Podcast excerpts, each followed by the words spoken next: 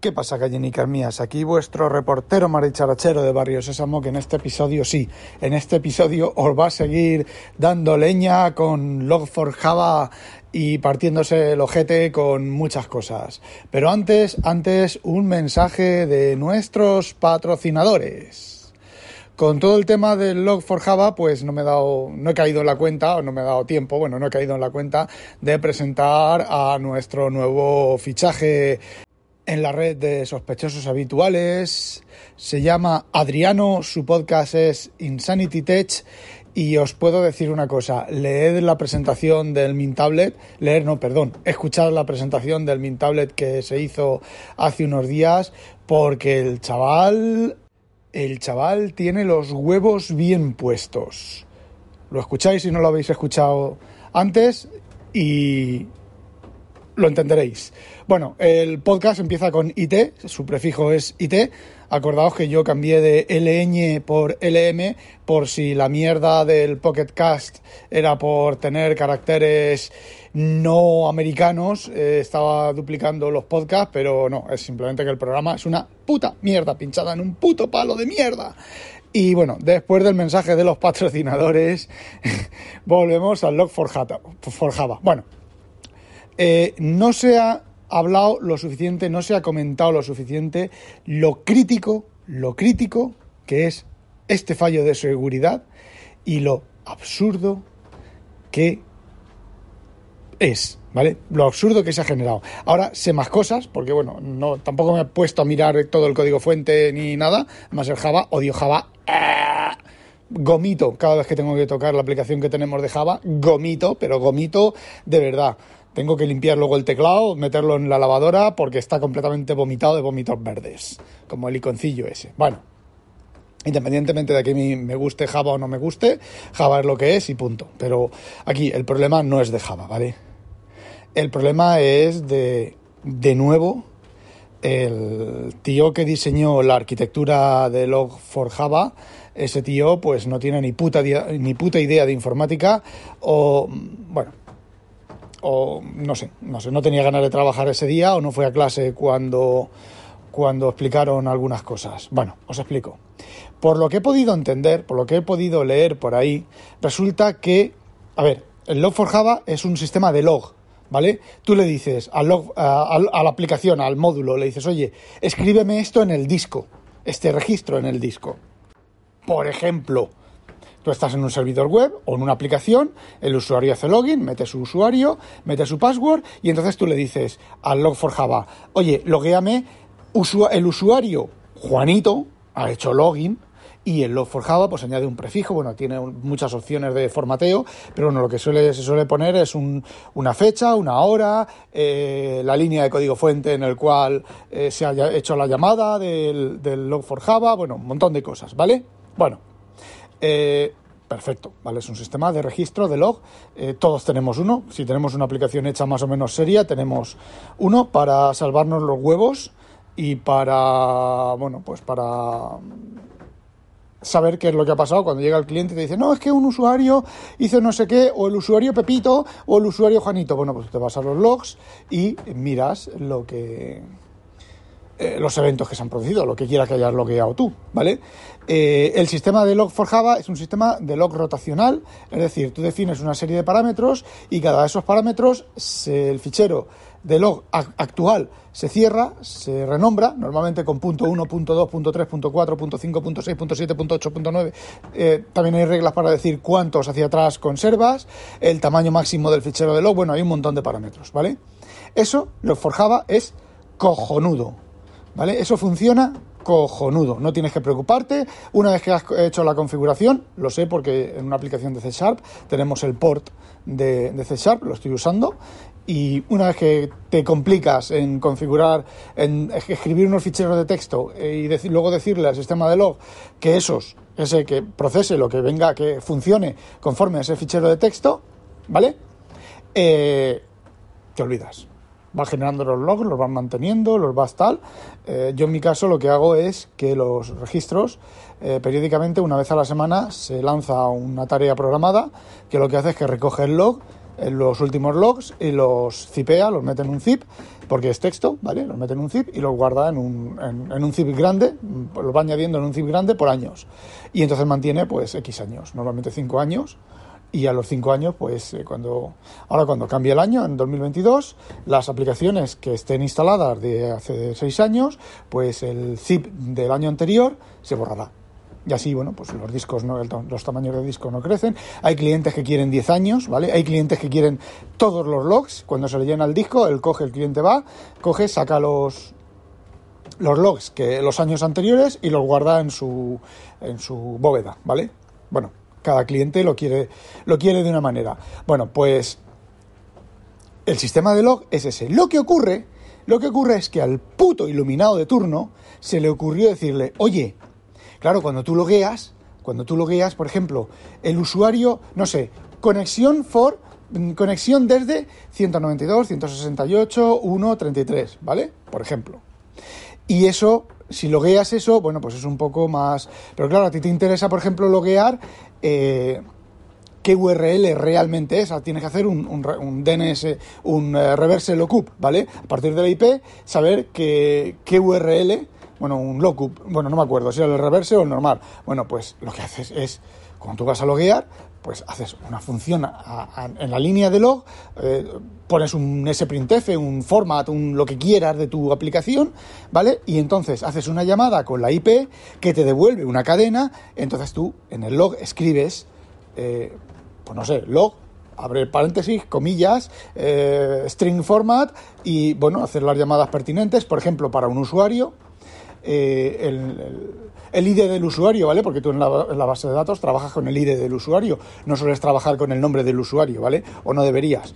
Entonces, bueno, quieres escribir no el ID del usuario, 33, 56, 1518, sino el nombre del usuario, porque a ti el ID del usuario, pues luego va a estar mirando un log y dices, coño, el ID 36, ahora me toca irme al cliente, a meterme en la base de datos del cliente, a mirar cuál es el ID 33, que a lo mejor el ID 33 ya ni existe porque ese cliente ni existe. No, no, pues tú escribes en el log eh, log, el, ID, claro, el ID lo tienes que guardar por si acaso, y luego haces un lookup, una búsqueda en la base de datos para el nombre del usuario. Vale, hasta ahí todo bien. Pues el iluminado de torno, el no tiene otro nombre, parece ser que tú le pasas cadenas formateadas de cierta manera y el sistema de log es el que se encarga de obtener esos datos que te faltan, en el caso del fallo de seguridad, a partir de un servidor LDAP. ¿Vale?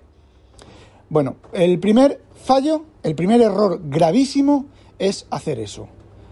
Si es un sistema de log, es un sistema de log y tiene que hacer log, solo log. No puede, es que no puede construir un objeto a través, no puede, digamos que, ¿cómo se llama? De deshidratar un objeto a partir de una cadena. Es un sistema de log.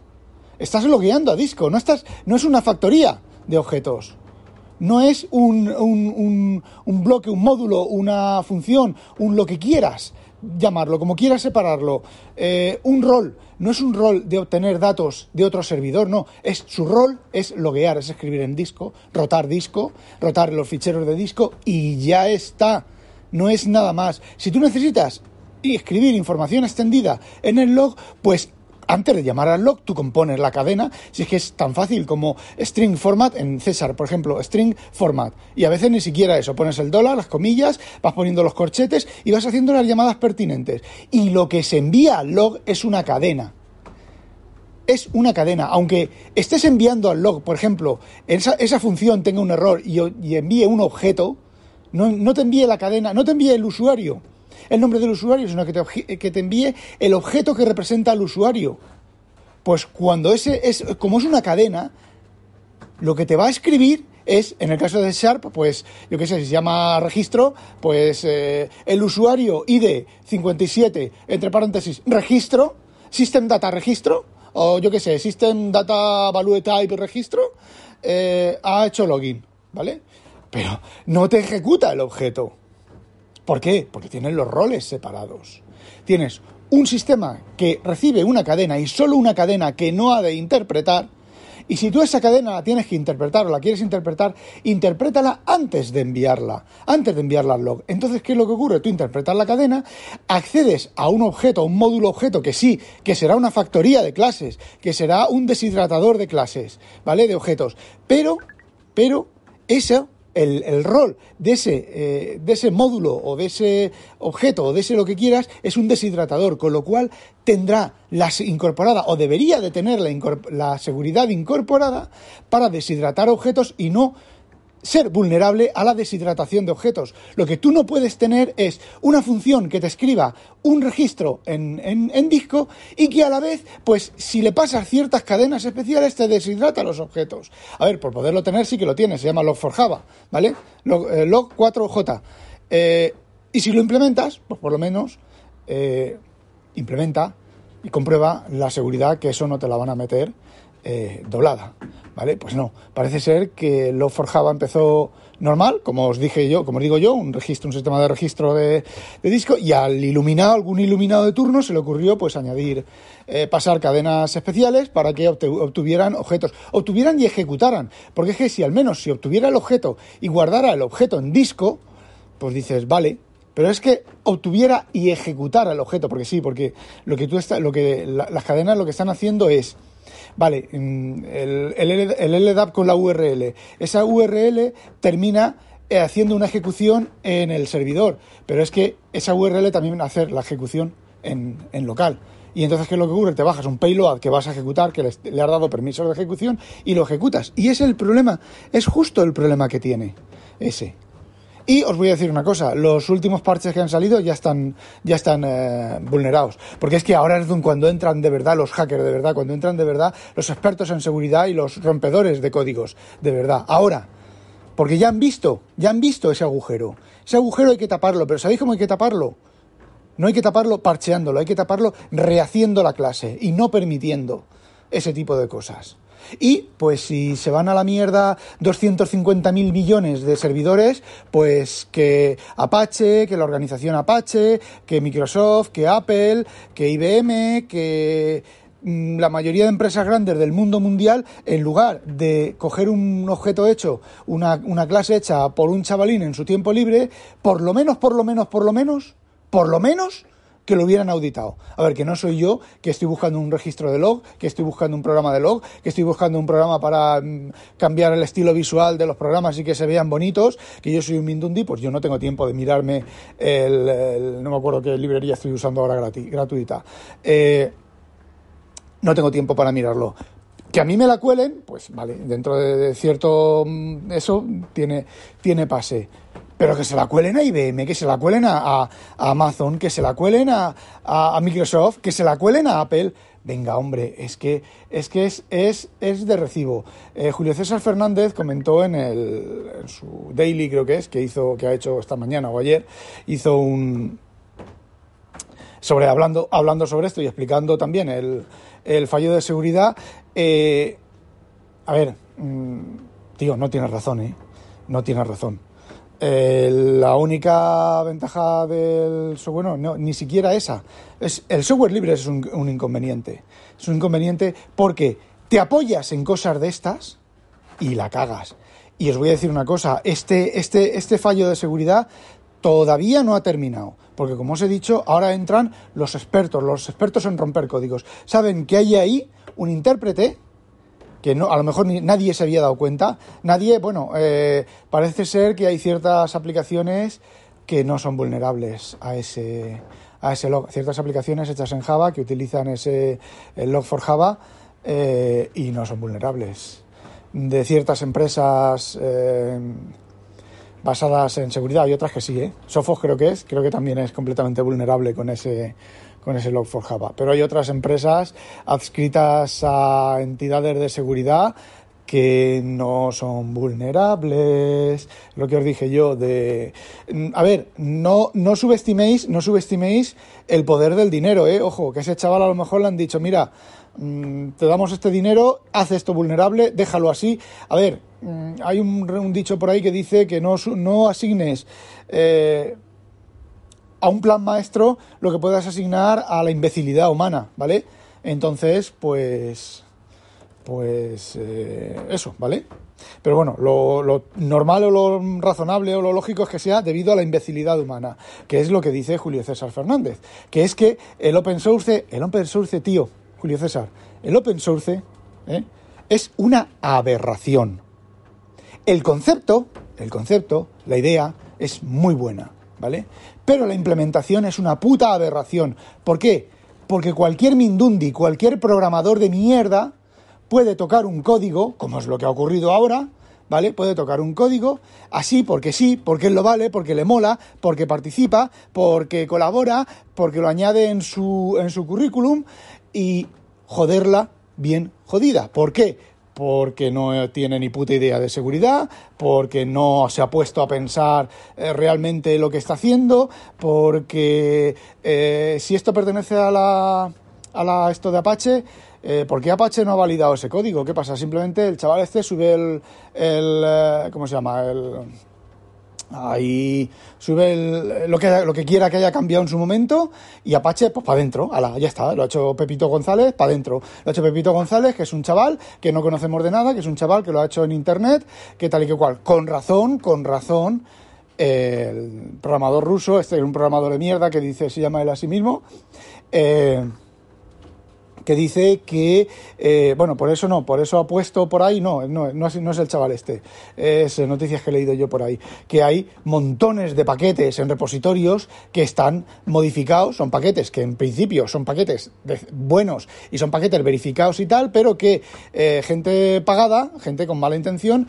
pues los, los actualiza, envía actual, parches de actualización, no sé cómo se, joder, no me acuerdo cómo se llama ahora la palabra, envía eh, pull request o como se llame, y los mantenedores del paquete pues los añaden, no es que los añadan, es que los añaden automáticamente y han metido ahí un payload, han metido ahí un, fallo de seguridad, un problema que miles y miles y miles, y son paquetes que se descargan miles y miles de veces, que puede ser la idea, eh, son paquetes con vulnerabilidades a propósito para luego ser explotadas. Eh, blanco y en botella, tío. Blanco y en botella. Yo uso bien pocas cosas de, Internet. Cuando no tengo más cojones que usar alguna cosa de Internet, la uso. Me bajo una versión, miro exactamente esa versión y antes miro en Internet si tiene fallos de seguridad, si tiene fallos conocidos, si es fiable, de lo, que, habla, lo que habla la gente de Internet y mantengo esa versión mantengo esa versión mientras puedo. Y si tengo que actualizar y subir de versión porque ya no funcione, porque he tenido que subir de, de, versión de compilador o de versión de Net Framework o de versión de C++ y la anterior ya no compila, eh, ya no compila, ya no enlaza con mi, con mi aplicación o necesito una funcionalidad nueva que está en una versión nueva y no en la que yo tengo, vuelvo a revisar el paquete. Todo eso de que le das al botón derecho, mirar NuGet paquetes, eh, paquetes de la, de la solución, le das actualizaciones, actualizar, y los actualizas todos. ni borracho de agua, ni borracho de agua. Y, bueno, mm, eso, ¿vale? Hala. No olvidéis, sospechosos, habitualizaros y que no os la pique un pollo belga. Ah, ah, ah, ah, Estoy esperando que algún fundamentalista linuxero de estos, algunos de estos que piensa que el open source es la maravilla y el, no va más y, y, la perfección del software, me envíe algún audio justificando esto, ¿eh? Venga, y lo pongo, lo pongo. Venga, ale, a cascarla.com. A demonio.